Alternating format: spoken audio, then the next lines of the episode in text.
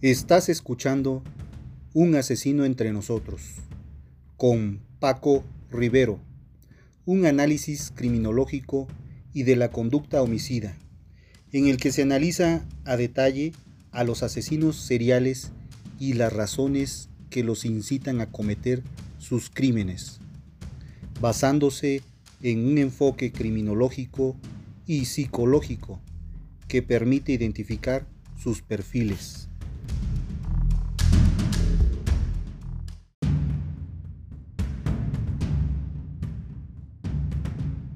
Hola a todos, bienvenidos a un capítulo más. Quiero invitarlos a que me sigan en mis redes sociales y en mi blog, participando con sus dudas, sus comentarios y compartiendo con sus conocidos, logrando con ello que más personas puedan escuchar este podcast. Yo sé que no te conozco y sin embargo nos encontramos aquí de mañana, tarde o noche. Así que si escuchas esto, recibe un gran abrazo desde el fondo de mi corazón. Sin más preámbulo, damos inicio.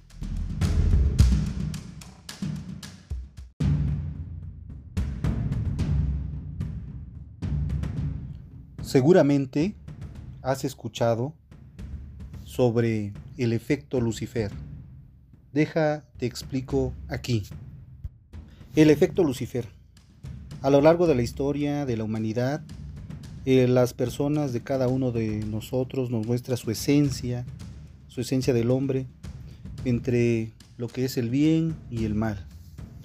Yo recuerdo que alguna ocasión me decían que era el bien y que era el mal, pero concluimos que el bien solamente estaba en nuestra cabeza.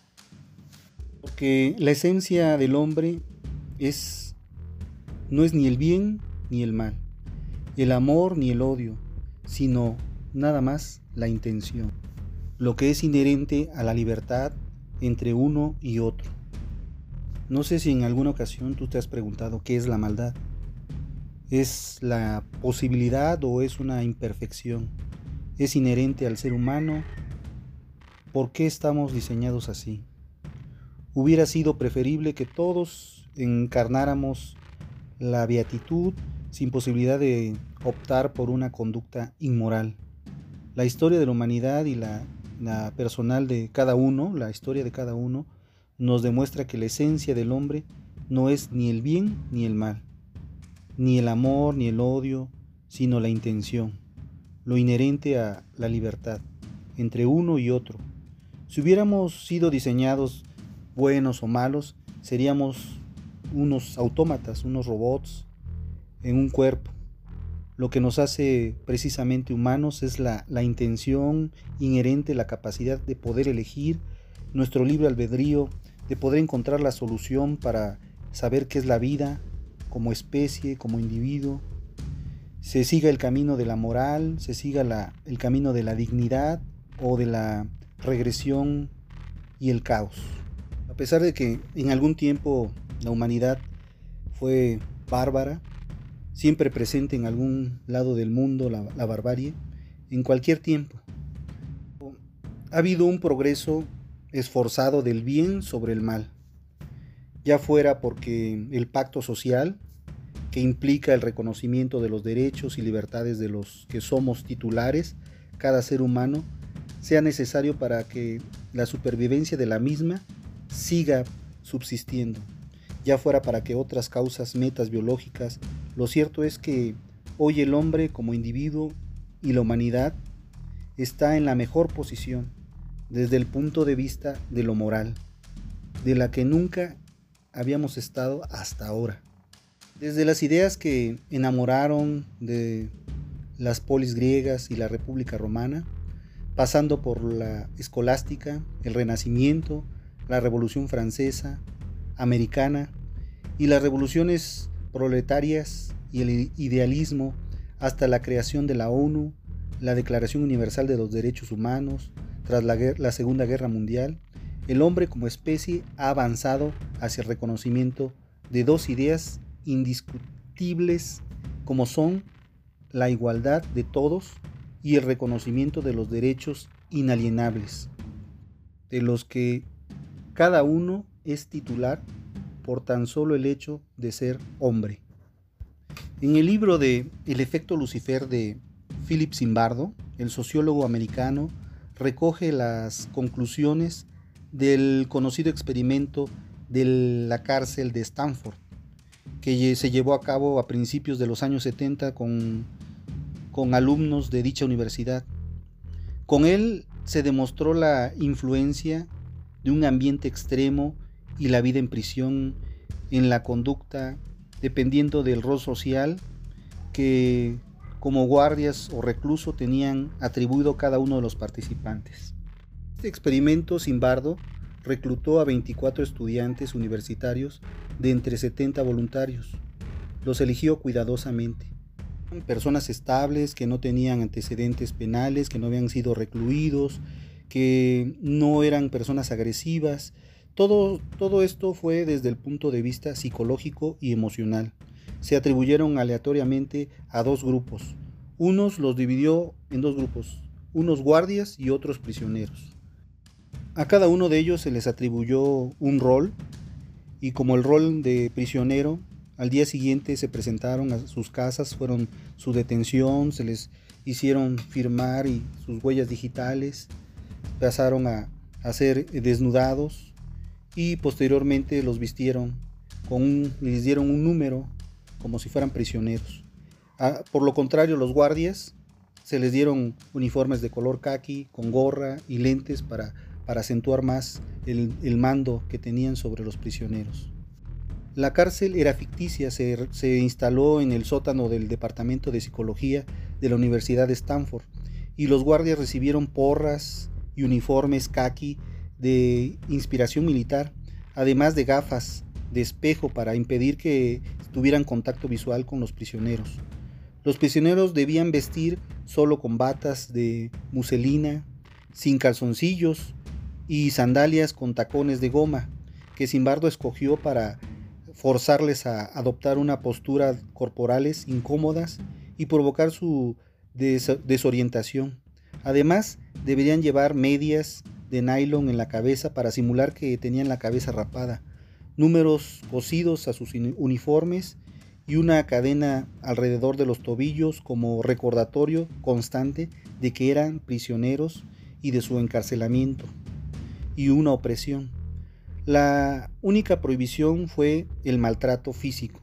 Todo lo demás estaba permitido, con el único fin de seguir su despersonalización, su desindividualización en palabras de Philip Zimbardo. Los prisioneros pasaron un procedimiento completo de detención por la policía. Se les tomaron sus huellas dactilares, fueron fichados y se les leyeron sus derechos. Tras la detención fueron trasladados a la prisión ficticia donde fueron inspeccionados, desnudados, desinfectados. Los prisioneros sufrieron y aceptaron un tratamiento sádico y humillante a manos de los guardias y se abandonaron rápidamente a la higiene y la hostilidad. El derecho a ir al lavabo pasó a ser un privilegio. Se les obligó a algunos prisioneros a limpiar retretes con las manos desnudas. Se retiraron los colchones de algunas de las celdas de las personas o prisioneros que creían que eran malos. Y también fueron forzados algunos prisioneros a dormir desnudos en el suelo el suelo era de hormigón y sin embargo dormían a ras del piso. La comida era negada a menudo como castigo. A medida que el experimento iba evolucionando, muchos de los guardias incrementaron su sadismo, particularmente por la noche, cuando pensaban que las cámaras estaban apagadas. Muchos de los guardias se enfadaron cuando el experimento fue cancelado. De forma prematura a la vista rápida de la degradación sufrida por los participantes.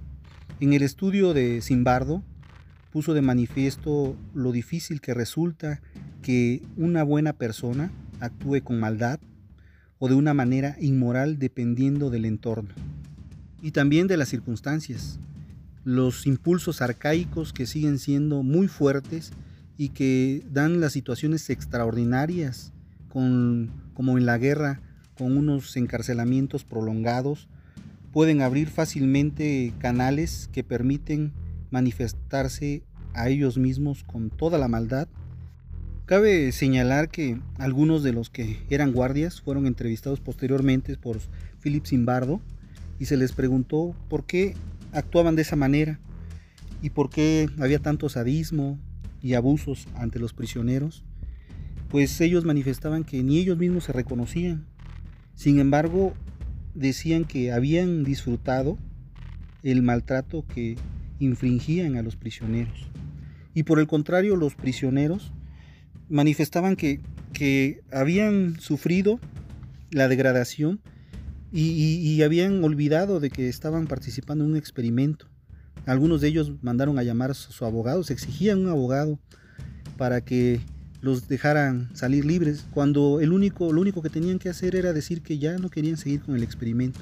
El experimento estaba programado para, para que durara 15 días, pero debido a la degradación con que se estaban comportando dentro de esa cárcel ficticia, tuvieron que suspenderlo a los 6 días.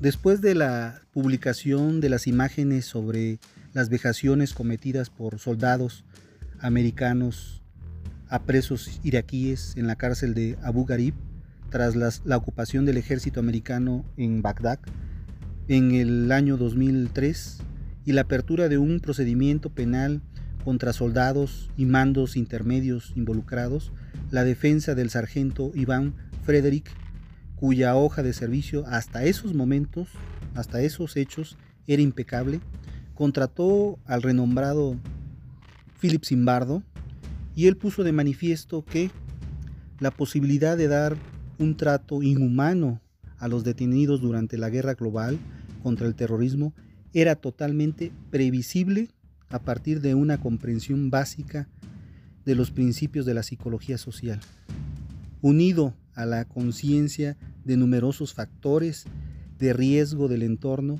ya conocidos, la conformidad, la desobediencia socializada, a la, autoridad, la deshumanización, los perjuicios emocionales y los factores estresantes situacionales y también la escala gradual del maltrato. Bueno, si creemos en la imagen del hombre de Rousseau, encarnada en la conocida frase, el hombre es bueno por naturaleza, estaremos obligados a una falsificación optimista de la historia. Si por el contrario creemos en la imagen del hombre del, de Job, el Homo hominis lupus, estaremos negando las muchas obras que para el bien de, la, de los demás, de toda la humanidad, del progreso moral de la humanidad, emprendieron tantos hombres, mujeres, personas ejemplares, como cegando la propia posibilidad de progresar desde el punto de vista moral.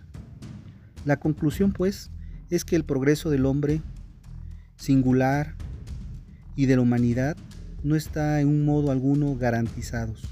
Ambos viven en la dialéctica de la elección, estos momentos en que ciertos líderes narcisistas encienden la mecha del odio a lo indiferente o lo diferente a ellos o hacen caer sobre él la culpa de los males de tantos que amenazan el amparo de la, de la parcialidad, la incertidumbre por el futuro. Hemos de estar vigilantes frente a las agresiones morales y al azar de nuestra y alzar nuestra voz y ejercer nuestro derecho de voto cuando seamos llamados a las urnas a favor de aquellas o aquellos a las opciones de mejor representantes de las ideas del progreso moral. Pero bueno, ya me estoy metiendo en cuestiones de política y filosofía. Aquí lo, que debemos, debemos resaltar es que algunas de las cosas que no se tomaron en cuenta dentro del experimento de Philip Zimbardo es que eh, hizo su experimento con jóvenes entre un rango de edad, personas también que fueron escogidas que no tuvieran ningún problema, psicológico ni hubieran caído en la cárcel y también su, rango era de personas de, un estrato social medio. Su educación también era media, puesto que estaban en la universidad. Y, también se, valora mucho la cuestión de que eh, las personas que ahora realizan actividades de, custodios o que están en las prisiones, pues han recibido cursos y, no, están, no están como estuvieron ahí seis días, están de 24 por 48 y el, el, protocolo que siguen es enfocado a los derechos humanos, respetando los derechos humanos, que ahora ya, ya está en boga y se trabaja para, para que se cubran todos los puntos que, que marca el protocolo pero sí tiene muchas críticas. Ah, se llegó a criticar también que a lo mejor no fue un experimento y todo fue actuado. Bueno, pues todo eso queda como un parte de, una, de un experimento que pudo realizarse y esas son las cuestiones que se pudieron aprovechar y que se han tomado en consideración en algunos casos de autoridad, de autoría mediata más que nada. También hay que tener en cuenta que el post publicitario coloca a este experimento como un estudio sobre los efectos psicológicos de la vida en prisión. Según algunos profesionales, esto podría haber constituido un aliciente para atraer individuos con una personalidad más propensa al riesgo, predispuesta a realizar actos vandálicos e incluso con rasgos sub clínicos potencialmente perniciosos. Bueno, de ser el caso, no habría evidencia empírica robusta a favor de que la carga situacional, esto es, vinculada al contexto, se superpusiera sobre la personal, esto es, vinculada al temperamento y carácter de los participantes. Ahora dejo una pregunta al público. ¿Usted qué piensa de este experimento? ¿Piensa que el poder es el que hace que cambie a la persona, que sea la maldad? ¿Piensa que son cuestiones químicas que hay en la cabeza? ¿O piensa que podría ser por un maltrato que ha sufrido desde niño y, y eso provoca que una persona sea malvada en su edad adulta? Bueno, ahora vamos con la frase del día. El cuerpo humano es el carruaje, el yo, el hombre que lo conduce. El pensamiento son las riendas y los sentimientos, los caballos. Platón. Espero sus comentarios, no me despido, solo les digo hasta el próximo episodio. Infinitas gracias y gracias por estar. Mi nombre es Paco Rivero. Este es un asesino entre nosotros y nos escuchamos la próxima semana. Hasta entonces.